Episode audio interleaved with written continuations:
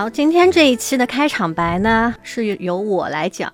Hello Hello，大家好。你不用我 Q 你吗？哎，你 Q 嘛，你 Q 嘛，来，啊，我们今天的嘉宾呢，也是我的好朋友之一，江湖上大家叫你什么来着？江湖人称爱掌门。对，江湖人称爱爱爱情的爱，嗯，不是艾草的艾，爱掌门在很多年前，就是豆瓣那个时候还很火的时候，他已经在豆瓣都已经出圈了。嗯嗯，这些年呢，听过成千上万的情感故事，他自己也有写了关于情感方面的书啊，也有小说啊，所以在恋爱方面收到的信息和他的思考比我们普通人要多。那么另一面就是菲菲，她的恋爱经历没有那么多，所以他们两个呢，对我觉得他们两个是很好的，能够体现了一个是对爱情比较深的有了解，一个呢就是我们平常人对爱情的普通的了解。但你应该知道，我虽然短，但是我是那种一把刀扎进去，然后从刀尖到刀把，啪一下就扎进去那种。嗯你不要吹牛，我问了问题，你们回答了，听众会辨别啊。哎，我先问一个问题，嗯。因为我刚刚去看了一个戏，嗯，就是在十六年前，当时白先勇做了一个青春版《牡丹亭》，因为我最喜欢的文学人物，最符合我对爱情的一种向往的，嗯，就是杜丽娘。情不知所起，一往而深，生可以死，死可以生，就是这个角色是最最符合我对爱情的一个想象的。你们有吗？就这样的一个人物的形象？我曾经有一段时间非常喜欢那个红拂夜奔的那个红拂红，拂女啊，红拂女，嗯可能跟你也有点像，感觉到就是你你若不离不弃，我必生死相依。奉献型，这个其实是理想型的爱情，理想型的，嗯就是我们碰到一个人，然后我是全心为他。他是全心为我，然后 是嗯不会有任何杂质，嗯，我的感情很简单，就是我嗯跟他可能一对眼，我们内心就会有那个天雷，地火。我会跟随着那个感觉走，所以对我来说反而比较简单。你们在聊这个时候呢，我就有点跑神儿，嗯，嗯，因为我是那种在青春期没有看过任何一部的言情小说，第一次看这其实是个好事情。我我因为那时候我都在看金庸啊，后来就看漫画，看《圣斗士》啊、《龙珠》那些。那里面都有特别纯粹的爱情啊。啊不，我看的就是打打杀 所以嗯我其实，在情感上的开化是非常晚的，到大学才开始意识到可能需要谈恋爱了。那会儿怎么突然要谈恋爱了呢？是有一因为个人让你心跳了？这是我第一次被社会 PUA，应该说 被社会 PUA，就是大家都有男朋友，同学们就会说怎么还不去找个男朋友？你会不会觉得这个时候男朋友其实是你的一个装饰性效果？对对就大家都有，我没有，是对，就好像我没有魅力就？好像嗯，今天大家有随波逐流的时候。但不是内心需要那个感情。嗯，我一直到三四年前才开始看艺书，看艺书啊还是因为出版社寄给我。其实我现在想想，我可能到现在也是一样，就是对我来说，谈恋爱更多的是需要一个玩伴，因为每个人对爱情的需要不一样，嗯有有些可能他需要生活上的支持，嗯有些可能需要精神上的引领。但对我来说，我还是需要一个玩伴，他能带着我玩儿，我也能带着他玩儿。嗯，所以那些荡气回肠的爱情脚本，你其实没有他没有这个感觉我没有，但是我非常肯定，我每一段恋爱至少在初期我是投入的，只是说每个人投入的能力不一样，就你也不需要有一个人把你宠着、捧着、呵护，那还是需要的。但是我，但是我并不见得就会按照他对我好的方式去回馈去他，回馈他。嗯那天我发现我是爱他的，是因为我们打真人 CS，我们分两组嘛，然后他被人家堵在山头上，如果没没有人去救他，他就被打死了，然后我就冲上去救他。哎，你这一点很重要，心疼，然后你要去保护。因为对就是我我觉得虽然它是一个游游戏，对对是但是在当时，我觉得我是豁出命去会去救他。呃，表达爱的方式不一样嘛，不是说爱有五种语言嘛？哎哪五种语言？我听过这本的书。爱的五种语言，第一个就是甜蜜的赞美，还有一种呢就是用心的服务。嗯可能有些人他会主动给你烧饭呀、做菜呀，还有一个就是精心的礼物。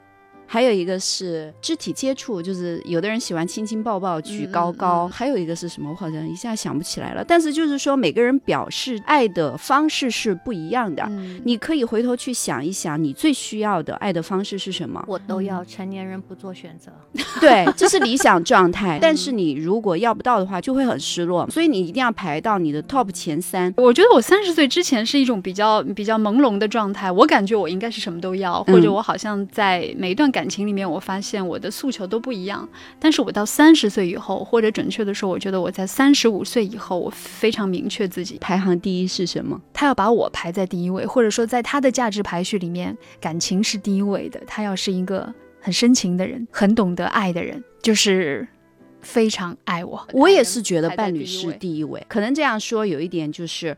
就就是怎么说呢？因为我们毕竟是一个儒家社会，君君臣臣，父父子子。对于中国人而言，把父母往后面排，在某种潜意上面是不孝，所以很多人是不敢把伴侣排在第一位的。包括我前段时间跟一个中年大叔聊天，他说他觉得现在过得很困扰，就哪怕事业有成或者什么。后来我就慢慢去问嘛，就把他问出来了。他现在就是觉得太太全身心的把情感和注意力都放在了孩子身上，嗯其实他还有很大的缺失感，但是他一边觉得有缺失感，他其实一边也认同他的太太应该把注意力放在孩子身上，嗯就是他自己认为父母和兄弟就有血缘关系的这个排行才是最重要的。我是怎么问出来的呢？是因为。他鼓动他的太太去生二胎，但他其实太太是不想生的。我就问他，我说：“那你把伴侣排在哪里呢？”据我多年接收老中青三代信件的这个经验啊，任何不把伴侣排在第一位的人，在中年之前是没有什么问题的，嗯但是越往后走，人会有非常大的缺失感。在我父辈身上也看到这一点，并且他们到现在为止，我不能说到现在为止没有觉醒，因为他那个环境约束了他，他只能感觉到困扰，但他不知道那个症结在哪里。他们这一代人，但凡夫妻关系很好的，他就过得很开心。后来我就得出一个结论，就是所有人只要跟自己的伴侣好好过，这个社会就太平了。公公跟婆婆好好过就好了，岳母娘要跟那个老丈人老丈人好好过，姐姐跟姐夫好好过，然后你们小两口好好过，然后你们如果是谈恋爱的，你就跟自己的伴侣好好过，互不打扰，就能过得很好。但是如果这个伴侣性出现问题，就会出现婆婆把注意力放在儿子身上，你妈可能抓着你不放手，一直想跟你们两个，哪怕你还在谈恋爱，她就愿意跟你所以就层层叠叠，层层叠叠。好，这个因果轮回，这个孽缘就开始了。第二点就是，我觉得是特别重要的，也是我越来越清晰的，就是说每个人都有他的独特性，每个人都不一样。就我希望我的另一半他是最懂得和珍惜我那个独特性的。然后有的时候我在做选择的时候，我的纠结，我内心的挣扎，我不需要用语言，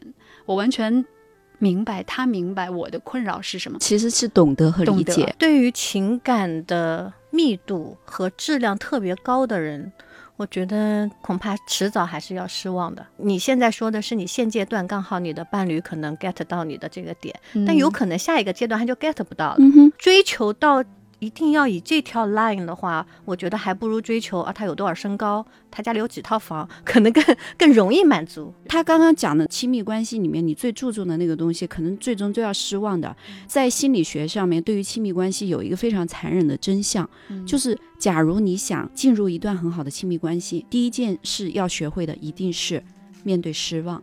当你决定在亲密关系当中给予一定的空间去容纳你的失望，那你的成熟就开始了。我的那些那所谓，其实我不太爱愿意称为粉丝，但就是就是在在 follow 我的那些人，经常也会，我也不知道这么一个耿直的人，嗯就他们会会会觉得我可能是一个泛情感博主吧，会愿意跟我说这些。恭喜你做了我的工作。对，就开心吗是对对对，我一点儿也不开心。然后到这两年的时候，其实我我总结下来，我觉得其实本质上并不是这个感情的问题，而是这个人本身的问题，他自己的人生观、他的恋爱观、他的所有的他个人的那一些的特质，所以每个人。最终只能做好自己的那个一部分。当他自己是完整的时候，他的恋爱会比较顺利。同意。不过我是这样想的，也许每个人的路径不一样，有的人他没有办法，就是先专注于我把自己修炼成一个成熟的、完整的、理性的这样的一个个体，然后再遇到一个这样完整的、成熟的人，以后感情就没有问题了。它本来就是一个成长的过程，甚至就是在一段一段的恋爱当中。越来越明确自己到底要什么和什么样才是好的相处。对他，但我觉得这个没有问题，这个其实也是一种焦虑嘛。就像我说，我大学的时候我没有谈恋爱，我我就觉得我是不是不谈恋爱我就不对，我应该去谈个恋爱。嗯，包括很多女孩子失恋以后问我我能做什么，那我说你就好好的过自己的 生活。然后她说我要变好，那我说你打算怎么样让你自己变好呢？他们回答的基本上是一样的。哦，我要多看书，我要去健身，我要去做医美。嗯，错吧？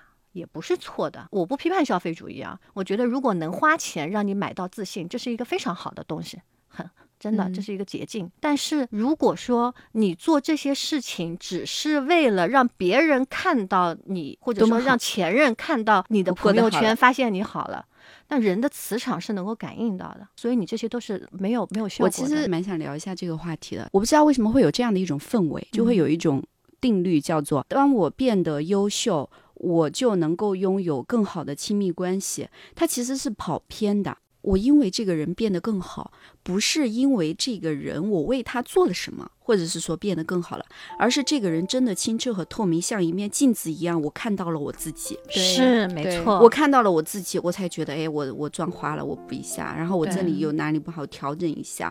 好的爱人是会有镜子的功效的，是他不会指责你，因为镜子是不会动的，镜子也不会跟你说，你看你好胖，你看你腿好粗，不会，他就是待在那个地方，是你自己看，从他身上看到了，可能他是一个非常爱干。近的人，我就会觉得哦，原来我真的有点邋遢，我要不要改一下？可能他是一个做饭很好吃的人，我才觉得哦，原来我做了这么多年饭，我烧的跟狗屎一样，我应该向向他学习一下。这让我想到之前米米聊的时候，大王也说，就是因为米米他是一个在那些细节上会在生活当中给你一点温暖和感动的人，然后你才说啊，我知道原来我也可以去做这些事情。对，但是他就是米米并没有要求米米并没有要求，只是他。在慢慢的潜移默化的让我觉得，哎，那样很好。嗯，最终还是我自己的决定。嗯，优秀，那是工作和那个。权力维度的东西，但是我们想要好的亲密关系是什么呢？是亲密维度的东西，它相当于是一个纵轴和一个横轴。你想要在横轴上得到一个很好的结果，但其实你在纵轴上做大量的攀爬，这个有的时候其实是会起反作用的。是是，我不是说女生越优秀越没有人爱，不是这个意思，而是你假如想要一个非常好的亲密关系，你应该是在亲密感这个问题上面是下功课的。所谓的优秀是。我觉得我很好，你看我多好。人不是因为优秀而被爱，人不是因为优秀被爱的。我觉得一个男生说了一句话特别有道理，也特别的温柔。他说：“如果我真爱你的时候，可以不用那么漂亮。”嗯，当然他不是对我说的，他是他是他是留言的，就是我写了一篇文章，这个男生留言的，他说我也搞不明白为什么你们就每天要把头发搞成那个样子，然后鼻子整得高高的。他说我觉得我真喜欢你的时候可以不用那么漂亮，就勾起了我强烈的好奇心。我说那你觉得会怎么样去？去去真正让你觉得你是爱他的，嗯，就走进我的心里啊，让我觉得我是舒服的，让我觉得我们这段关系当中我是被包容的。我边听你这样讲，倒是边想到几个事情，觉得蛮有意思的。一个是我曾经听我的一个朋友讲起过，说他的公司里面有一个几乎是人人都不怎么待见的一个，大家都很讨厌的那么一个人，因为搬家，然后呢又盛情相邀，所以大家就反正勉勉强强去他家里面做客。就很震惊的发现，在他老婆的眼睛里，那种有星星的眼睛里，还有他的描述当中，这个丈夫是一个非常好、非常让他满意的那么一个男人。还有一个就是前两天我跟我们台里面的一个男主持人聊天，因为他各方面条件也都挺好的，但是一直都单着，我就开玩笑说：“那你到底喜欢什么样的女生呢？”他想了想跟我说：“其实他曾经非常。”深刻的喜欢过的一个女孩子，在别人看来很普通，其貌不扬，也没有什么特别突出的工作能力啊之类的，甚至是一个比较宅的人。但他当时说了一句话，其实还蛮打动我的。他说这个女孩子喜欢做手工，然后他说在这个女生面前，他会觉得自己静下来。他就很着迷这种能够让他静下来的感觉，是，这是一瞬间解释了为什么很多就是就是你看起来还不错的男生，他找的女朋友其实都是那种，就是你看起来觉得他平平无奇，一个人的内在的价值，嗯。嗯，刚才比方说我说女孩子呢，她们在失恋以后用的那些短期的，我都是同意的。同意的。如果对，如果那些行为能让他们增加他们的自信和价值感，我觉得一定都是对的。对，很很多这样的例子的。我就有朋友，他因为失恋，然后去参加了公益活动，就在他做公益的时候认识了他现在的。现在的先生了，已经，因为他们已经结婚了，非常好。也有我的，我我我的一个听众跟我说，他就是失恋之后去跑马拉松啊，是为了让自己更漂亮、更好啊。但也确实在跑马拉松的过程当中遇到了一位非常好的跑友啊。我只是反对那些他在失恋的时候，他就觉得我为了要变好，为了要向那个人证明我会变很瘦，然后去。健身，而且更可怕的是，当她，比方说她本来是一个胖嘟嘟的女孩子，嗯她忍受了那些自律带来的痛苦以后，她瘦了。然而，他的前任也没有回头。这个时候，他的痛苦是两轮的。因为他根本就不是因为胖或者瘦，对因为爱爱所以我现在，比方说有朋友或者我有网友跟我说啊，变得更好。大王，他说我失恋了，我想变更好。我首先会问他一个问题：什么叫变更好？你的更好的标准是什么？这个标准是从哪里来的？如果说是大家都跟你说一定要那么瘦，一定要，比方说你的前任找了一个什么公务员或者富二代，这些东西你是否能够短期超越？如果不能的话，我劝你还是盲目自信。我我曾经也这么做过，我在我那个浴室的镜子上啊，就是用马克笔写了“大美人”，画了一个箭头，然后我每天照镜子的时候，我就看到“大美人”那个箭头指的是我。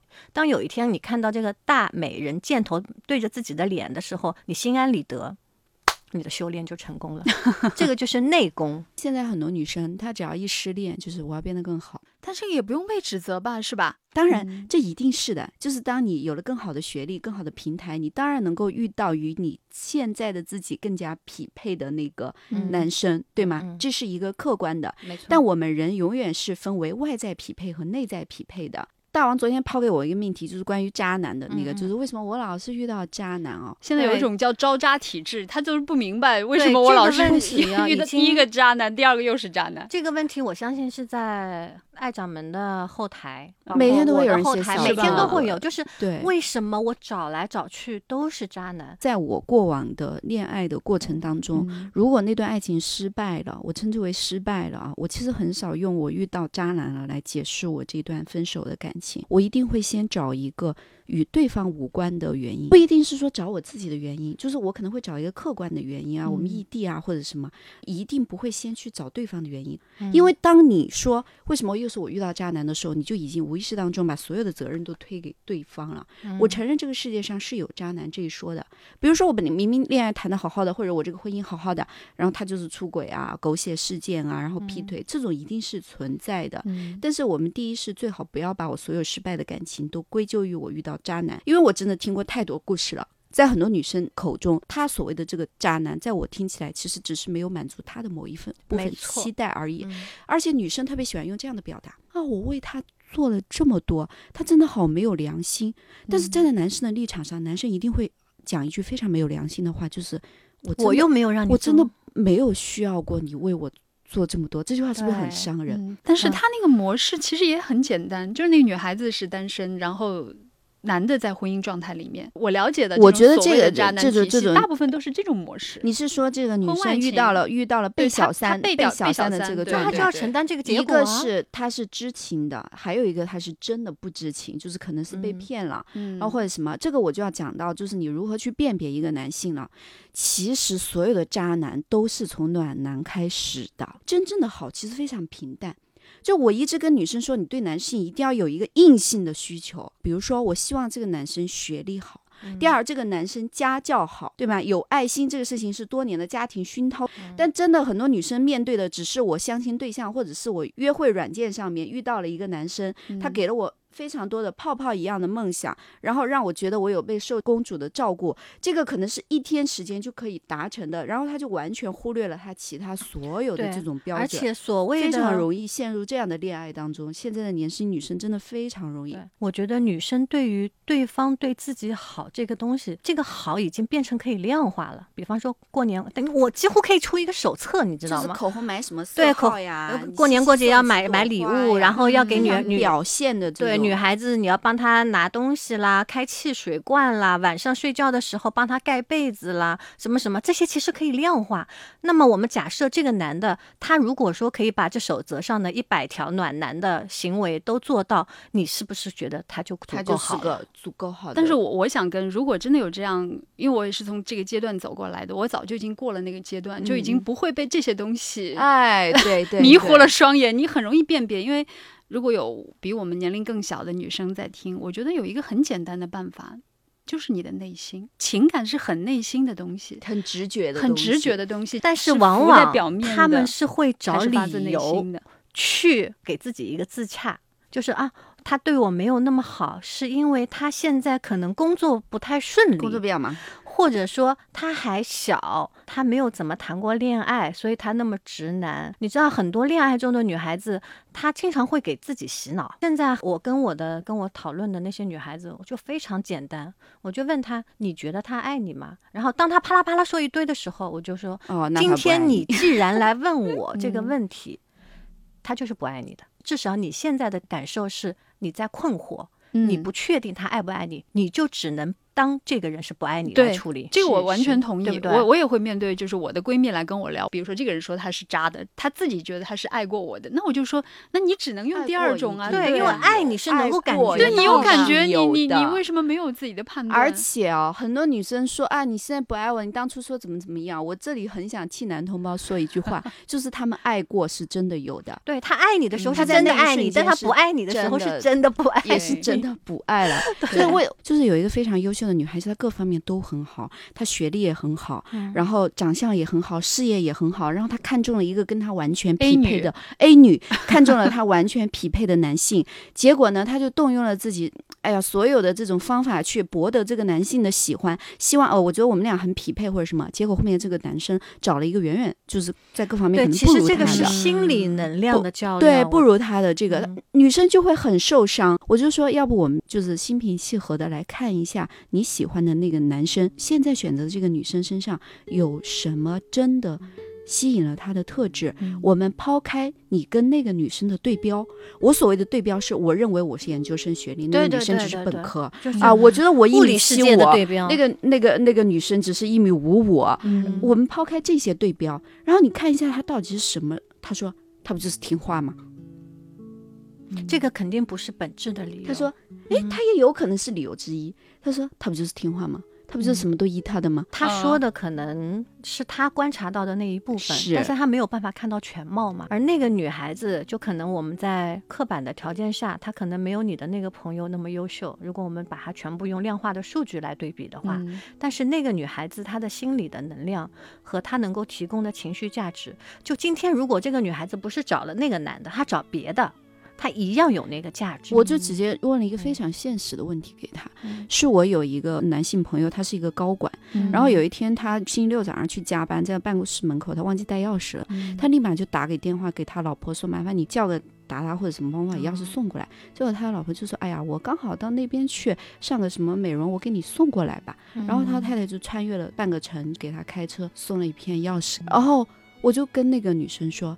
我说这样的服务未必是你能做到的，是但是这并不证明你的优秀是没有价值的。当然为什么？你也去加你自己的班了，嗯你也得到了你的加班工资了，你也升职加薪了，所以在某种程度上，你是那个男性，你需要找一个能够为你送钥匙的。对嗯然后你刚才那个故事就说他，嗯，你的那个朋友各种都好，然后我相信他在当中也做了各种的努力去争取这份爱一定情，是很对吧？嗯但是我的观点就是，我一贯是非常反对在爱情里努力的人。我觉得我会，因为我不是一个非常自我的人，所以你我是付出一个型的，付出型，或者我是一个不断的在自我调试的人。我觉得像我这种类型的，他必然要经历那个努力之后，知道努力是没用的过程。那像我这 不能跟他说你不要努力你一定，要撞个南努力是没有墙用的是吗？换一个词，可能大家比较容易接受，无为。就是在感情里面，你所有的努力，它就是一个有为。但事实上，你无为，你只要做好你自己，这个感情该怎么走向，它就怎么走向。我完全同意，是不是完全同意。嗯，我觉得其实所有的我听到过的爱情，我现在的总结，当然我可能过一两年我又会推翻我现在的观点，但我现在的观点就是，你所有的爱情其实都是你自己的问题。我觉得生活伴侣真的是非常生活化的一件事是情，就是两个人吃得到一块儿去，聊得到一块儿去。对，就是说，爱情真的如果没有办法落实到一蔬一饭里面去的话，嗯我以前觉得这句话好俗，你知道吗？就我年轻的时候觉得听到别人讲这种话，我就觉得很无聊。对但是我现在已经，哎，你知道这把年纪了，对对对我就会觉得是的跟一个人不用聊那些虚空的事情。当一个伴侣跟你在一起，你们能能一起开开心心做顿饭、吃顿饭，嗯然后完了他还能主动把碗洗了，我觉得是非常幸福、很开心的一件事情。然后我就是我谈过艺术家的朋友，那对于我的某一任、某某些任，他们他们对他们来说，就是他们谈了一个艺术家的女朋友，嗯然后其中有两个说了几乎一模一样的话，然后从那个时候开始，我是就是有改变。他说，跟艺术家谈恋爱分几步，前百分之五太美妙了，因为我们有自己的精神世界，而这个精神世界跟别人的又是不一样的。嗯但是后面的百分之九十太痛苦了，因为你们的这种自我，然后比方说我们有的时候创作啊、思考啊什么，我们是整个在自己世界里，嗯就不会去关注到他们了，就是用肢体语言表示我不想听他说话。嗯但但其实对我来说，我可能并不是说嫌弃他、攻击他，我就是本能的，我听到那些话，我就就会有这样子的动作什么表情出来。然后他说，如果能够熬过那百分之九十五，后面的百分之五就是你的 你的人得过那百你的人性谁熬得过？对，他说你的那个人 性，因为本身我还是一个人嘛，你的人性的部分就会出来，就是那百分之五又是非常甜蜜的，但是大部分人熬到百分之三十，我我觉得大王你说的这个不是艺术家的问题，是所有亲密关系的共性，就是刚开始很美妙，没有啊，但是有一些人，比方说刚开始百分之五的甜蜜大家都有，对不对？嗯，但是因为你跟艺术家谈恋爱的时候，因为他跟普通人的脑回沟脑回路不一样，嗯就是你会得到一个非常大的新鲜的刺激，嗯然后就觉得百分之五跟云霄飞车一样。嗯但其他人可能后面是缓缓爬坡。嗯那像我的话，就有的时候会是断崖式的，我上下是断崖式的，但这个不是我能够控制的。我真的不也不想这样子，没有任何预兆的情况下，我会觉得对那个人不想见了。跟人没有关系，不想跟这个世界发生关系。因为我现在也有一个非常长久的关系，嗯。就是就是这个关系已经在现代社会当中已经很难了，但是我最近我觉得我也处于那种比较 down 的那个时期，嗯。但是我并不觉得它就是消亡期，就所有的关系都是螺旋式上升的，它会有生发，就是开始的那一段时间，然后它会有常驻常青，像夏天的花儿一样开的时候，然后异就是求同存异的那个异，发生某些东西我们不一样了，然后好它就开始消亡了。很多人就死在第一段消亡的那个当中，觉得我激情也没了，然后我也不觉得跟这个人有什么。我现在已经完全能够感觉到这种轮回的存在了。嗯，一句话说人话，就是我最近看他哪儿哪儿不爽，你知道吗？但是呢我，从来没有过这样的感觉。但是但是我相信大部分人会有，嗯看他哪儿就是那种平淡期啊，哎，都不是平淡期，就是已经过了平淡期，在尾声的那个，反正我就不要让我看到他。但是我内心有一个结论，就是我就想在这个阶段静静的趴着，因为我想趴到看到再有一线生机的那个时候，可能像春天一样，它又会发芽，我再退回我自己的。自我的世界里面，就是我把这个人放一边去了。过段时间我们再处理。其实我觉得我在我的前半生真的很难做到。我是那种典型的那种，就是完全就是女性思维。我我以前就是那种，就吵架什么还让我过夜，我真的熬不过去。可是我觉得女性思维应该是你会选择跟他沟通啊，我们是不是聊一聊？对呀、对呀、我以前像有点问就是会聊啊，我以前嗯就是会聊啊，但是现在我发现聊不起作用，尤其在两个人都在上头的时候，聊不下去的，一聊就是吵架。就是一定要接受亲密关系，它真的非常难，对，太难了，但是它又太重要了。我前两天在看、那个，要坚持经营是是一样的。对，就看那个金宇澄的《繁花》嘛，因为金宇澄他原来是一个文学杂志的编辑，他其实也是一个记者，三教九流、达官显贵、下里巴人，什么样的人他没有采访过？他会发现，在他们临终的时候，其实发现主题就只有一个，爱，爱我爱过的人和爱我的人。但我很早以前我就想明白了这个问题，就是世界上的确有很多人在做事业，包括现在的女性而言，都在讲女性成长、女性独立。但是我觉得，如果我们在我们受了伤之后去屏蔽我们就是需要爱的这件事情的话，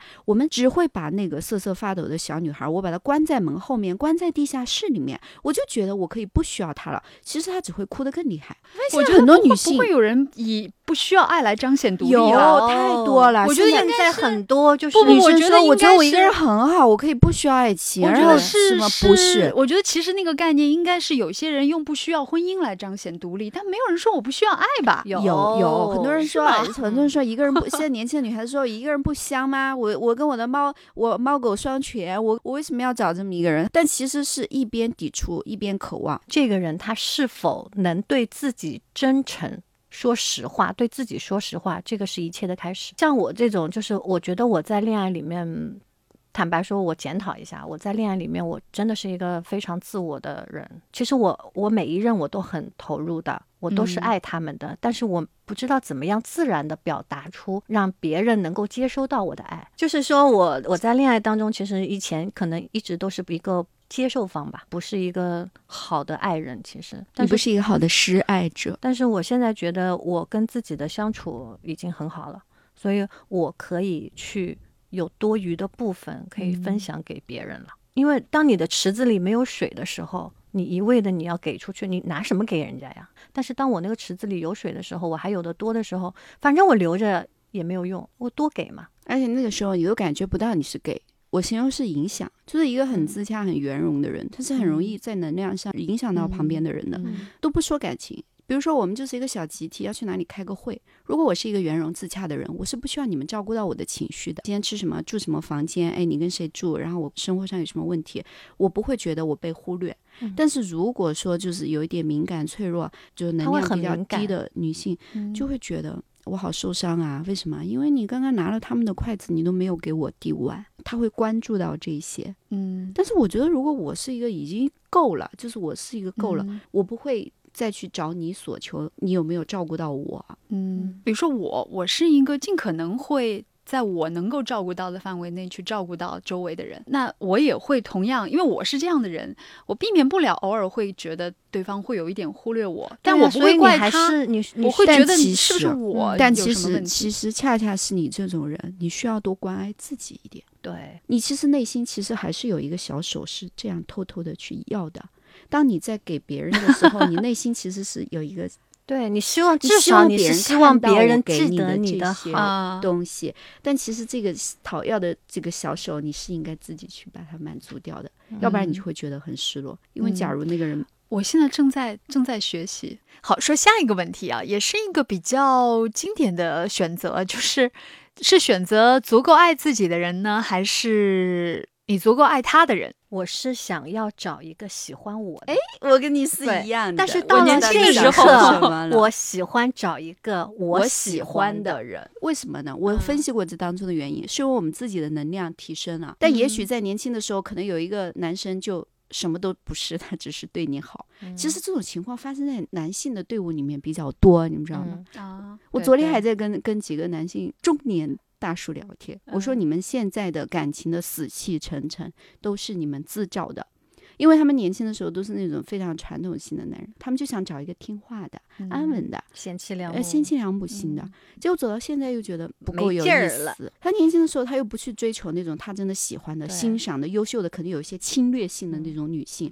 他现在就觉得他不敢找 A 女。看，对 他现在又看到个台上那种女性的哈喇子直流，就啊这样的女生好有魅力。你喜欢哪个样子的，你就去找哪个样子的，不要被大家的标准所所困住。只要你喜欢，不就行了吗？他是这个欲望永远。存在，而且它只可能会膨胀。在中国这个社会里面，一个男性选择一个特立独行的女朋友，他的心理成本其实是非常高的。是他只能选择一个我妈喜欢的。适合家庭，然后我 hold 得住的，我 hold 得住的，对他而言其实是最方便的，就最符合大众主流的。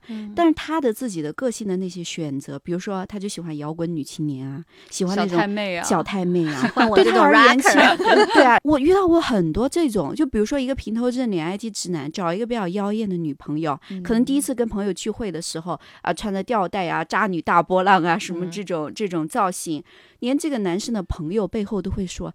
哇，我们觉得你 hold 得住他吗？就所有的这种这种言语，其实都对女性非常不利。可能因为我的外形，然后我会接受男性身边所有的人对我的审视。嗯，只要我不符合社会主流，我就要需要有更多的能量去 hold 住这段感情。大部分是最大的对抗跟冲突是来自于父辈的标准。他他经常你们知道为什么？对他们就陷入那种什么得不到父母辈的祝福的爱情是不被不被看好的。他是有一个模型在的。嗯，就是适合家庭型的女生，一定是非常的付出型，以他人为中心。但是生命是多姿多彩的，有魅力的人一定是散发出他非常和独特和自我的那一面。嗯，那我就要更多的来关注我自己，所以我才能够维持我的这一份魅力。嗯，那么就与男性的择偶本身它是背道而驰的。嗯嗯，所以这个时候呢，好。考验男生道行的时候就来了，所以我我很赞成女孩子，可能比方说你跟一个男孩子刚在接触的时候，你去问一下他青春期的偶像是谁？哎，对其实那个就是他的恋爱的标准，恋爱的模型。对，如果说你跟这个模型是有一些类似的，那他跟你的关系，他对你的这种爱可能会更顺畅一点。嗯如果你跟他的那个模型完全是不一样的，你就要考虑一下，他到底是不是真的喜欢你这一型的。我曾经很想做一栏那个线上课，给十八岁女孩的成人爱情课，就是嗯成年礼一样的这种爱情课。嗯我觉得这种爱情观一定要从非常小的时候开始树立，就是让你真正的去知道什么是爱情。爱不仅仅是幸福，嗯爱当中它其实包含侵占、自私、妥协、原谅，还包括非常复杂的元素。嗯然后很多，但是对于女人而言，我们常常以为爱就是爱里面只有幸福和快乐，其实不是这样子的。只有当我们能够变得聪明和敏锐一点，去能够 get 到爱里面可能还包含的某些东西，就像太阳那么光亮，它里面也有黑子一样。嗯只要你能明白这个事实，其实就不会那么盲目，会有一个防屏障。线。嗯但是很多女生是没有的，是没有的。嗯，嗯就是他会全场开，觉得哦，我我就碰到真爱了，你知道吗？就是就有一个那种男性骗子集团哦，他们都列出过他们的这个骗骗这都有术的，要去找那个相亲网站上二十九到三十三岁之间的这种嗯女性。对，就是婚婚姻压力最大的、婚姻压力最。大的这一批嗯女性，我就说所有的刀都是从缝隙插进去的，嗯就是一定不要急迫。嗯当你急于的去抓住一个，或者是对于面前来的这个感情没有任何问号就开始接受的时候，这个其实就是你最危险的时候了。嗯，而且你说的这个年龄段比较敏感，一个他可能是单身，他相对来说比较慌的时候；一个是他进入到婚姻又有点不满意，所以左右一摇摆，当有诱惑的时候，他两下一晃，他可能就两大一点，哎你你们嗯害怕就是说男性劈腿这件事情？以前我怕过，就是我在年轻的时候我怕过。我个人的体感啊，嗯，他的伤害最大的是自信心的崩塌。嗯，明白。自尊心，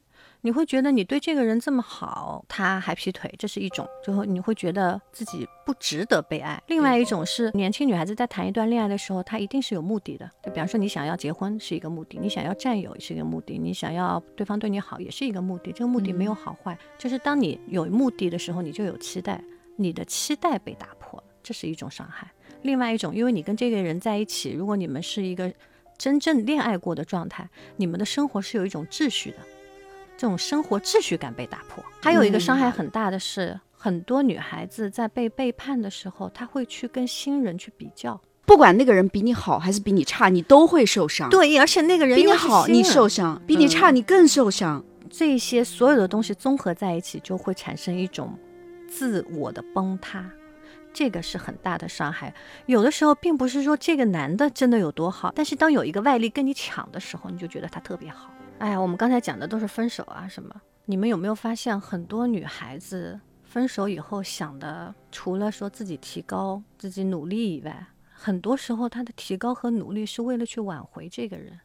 他们想的是复合。准备这期节目的时候，我去翻了一下知乎，热贴都是如何复合。你们如果从你们从从你们个人的人生人生经历来说，有没有说想要去挽回或者复合的这种想法？我也有过，嗯我有挽回过，也不是说这个人离开我啊或者怎么样，而是就就我感觉我们这个感情已经在濒死边缘了。嗯我自己会深思，就是说我们到底出了什么问题，走到了这一步。我这个时候这个直男理性思维就出来了。我真的写过表格，你知道吗？嗯就我写过表格，就是说这个人首先我对一个人有一个非常直观的评价，就是这个人行还是不行。怎么说呢？就有点泛泛的，类似于你问我大王怎么样，靠谱还是不靠谱？那我肯定选择靠谱。嗯就是这是一个非常直观的。所以当时我决定就是说，在为这个感情去做一点什么的时候，首先把这个人想了一下，说这个人是靠谱。值得还是不值得？整体的判断。嗯对整体 OK 是 OK，那我就下面开始细分，嗯我们之间到底是性格方面，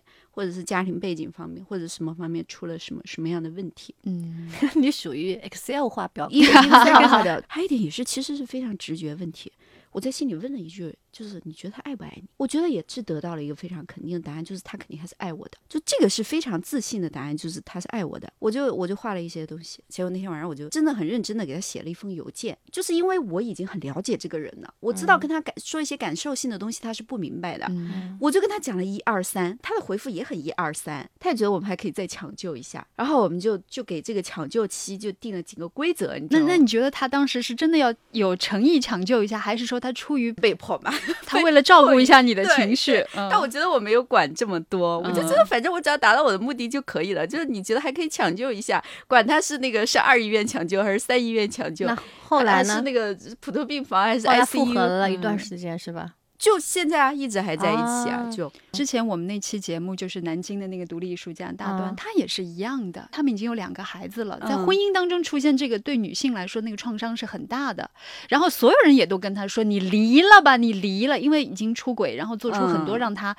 从女性的角度来说，是完全不能接受的事情。呃，这里我说一个比较玄乎的，就是当你没有办法解释我为什么会碰到这样的伤害，但是我又离不开他的时候，你就觉得我上辈子最后一条路最后一条路就是通过了一种方式，他他说他看到了几世、十几世，就是甚至是二十世的对轮回，他知道了所有的伤痛的。对，他有一个自洽的，他有自洽他至少找到了这个逻辑身心灵派，因为我上过他找到了很多类似这样的课。嗯嗯啊，我在这种课上面真的是见过太多的人生百态，嗯，就是很多后来的女性就沉沦在这种课当中，不愿意出去，所以就要看她下一步有没有智慧让自己再跳出来。那我这个朋友，她就是在她最挣扎的那个最黑暗的谷底的时候，她看到了这个原因，嗯她得到了片刻的解释，至少她知道了我为什么我离不开她，嗯，然后她给了自己一个选择，就是我要挽回。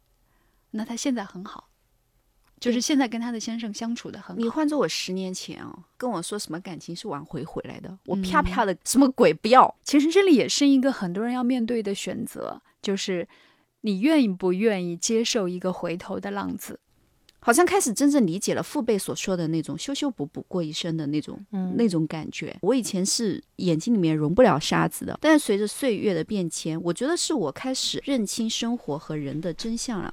就真的没有一个人是完美的，你自己也就这个样。你在包容这个人的同时，人家也在忍耐你。嗯，那，菲菲，我还是很想知道你有没有做过什么挽回啊方面的行为？我只有过一次，那个是我觉得我只是表面上看起来我好像在挽回，其实我内心知道没有结果。是，但是我要是瞧 不上要求自己做了一次坐着高铁去挽回的事情，我现在会愿意接受修补、挽回这些。这些我我接受修补，但我不接但是受挽回。修补和挽回的程度不能超过我爱自己的程度。对对，或者用我的语言是说，不要破坏那个美感。一旦那个美感没有了，哦这这个也对我特别 能够 get 你说的那个点。所以你是啊知道我写邮件这个事儿美感还是在 的。你这个属于修复，不属于挽回。啊就是挽回嗯是已经对方非常决绝的。反正我所以我觉得一段恋爱啊，通常都是谁的需求感低，谁比较占高位。但是，一段感情里面，一定是我觉得女生的自尊心要更强一点儿，这嗯时候那个感情会维持的比较好。任何一个男的，他都不足以让我付出我低自尊的这个代价去维护这段感情。不管他有多优秀，都不会去挽回的一个事情，就是我在他面前觉得我自己很差，就这种这种低自尊感是没有必要去挽回的。我一般都是说你不要去挽回，再痛你也不要去挽回。挽回这个词，它就是很低能量的。但是如果他说啊我不行，我很想他什么什么，那我说那你就去，你就用最极端的方式去挽回，就你哪怕写血书，你要去干嘛都 行。你可以看到那个男的最残酷的那一面。前一天晚上你喝醉了酒了，你去求他，哪怕你去下跪，你拉着他的裤脚哭，没关系，你就去把你的自尊心放到最底下。第二天、第三天到有一段时间以后，你会回头觉得自己是个傻逼。失恋那么痛苦，有什么方法是让你们觉得有效的、快速走出失恋的？这个大家很需要啊。我觉得其实没有什么办法。如果要说我的人生有什么框架，就是我刚才说的，找一个人和一件事。就当你有一件事的时候，你永远会有一个东西去支撑你。我以前有一个很好的朋友，他是就做公益，他在做公益的过程当中遇到了一个志同道合的朋友。他原来就是一个就是做那个特殊教育、关爱那个自闭症的孩子，但后来在这个做公益就做事情的过程当中，他遇到了现在的爱人。就是在那个阶段当中，你要有一段集中型的事件，让你去好好的去完成。我有个朋友，他就是练瑜伽，他失恋的那段时间，他规嗯定每天晚上五点钟，他就是去瑜伽，哪怕他背着瑜瑜伽垫，然后从自己家哭到瑜伽馆，他也去练瑜伽，嗯，就慢慢的度过了一个多月。嗯我就问他怎么样，他说我最近好多了，我已经不会一个人在家里面哭了，我就知道他会慢慢好起来了。嗯就哪怕遇不到下一个人也没关系，就只要把你最艰难的那段时间熬过用一个，非常规律的事件把它熬过去就可以了。我有个朋友就是、就是做蛋糕，其实没有那么难。比方说，我平常，比方说我们去上班，我会去改变一下我的路程。就比方说，我绕一个道，你主观的、主动的让你的生活的轨迹略微变一下。就比方说到这个时候，哎呀，我该吃饭了，我六点钟该吃饭了。那我今天提早一点儿，我五点半吃饭，就是你打破你之前所有的秩序，这个是非常容易达到的吧？失恋会去剪头发，其实是一样的道理，就是你在生活当中做出一些你主动可以做的小的改变。嗯我去打个耳洞，哪怕是你改变一下家里家具摆放的那个位置，嗯，这是一个非常好的方式断舍离，对断舍离，扔东西对很爽你换一套床上用品，就是你要让你的大脑能够有一些新的秩序去代替你老的秩序。当你这些新的秩序全都建立起来的时候，老的那些东西，它在同时它就没有那么重要了。心与我相伴，时光过，欣赏你越多，全赖你方真。